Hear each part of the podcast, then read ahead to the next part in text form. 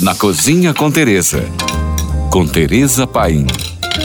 E não existe ceia de Natal sem nossas rabanadas. Conhecida também como fatias douradas ou fatias de parida, a rabanada é um doce natalino histórico, tamanha tradição de anos que possui no Natal das pessoas.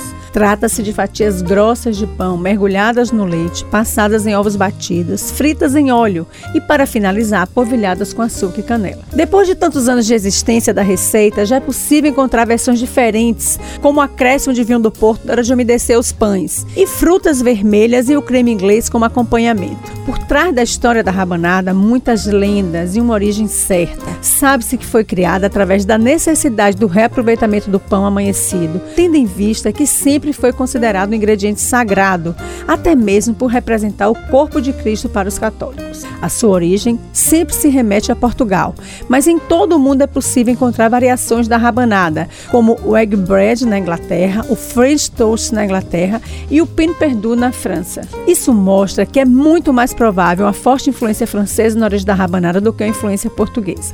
É fato que os portugueses foram os responsáveis por trazer a receita da rabanada para o Brasil, que rapidamente rapidamente se espalhou e ocupou seu espaço natal.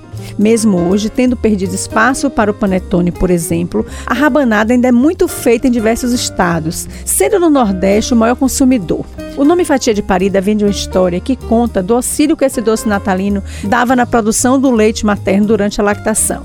A rabanada é um dos vários pratos que aparecem no Natal e, mesmo sendo considerada extremamente calórica, tem adoração de muitas pessoas, o que não permite que ela caia no esquecimento. E não é só no Brasil que ela é preparada no Natal. Em diversos países do mundo, essa tradição já existe há muito tempo.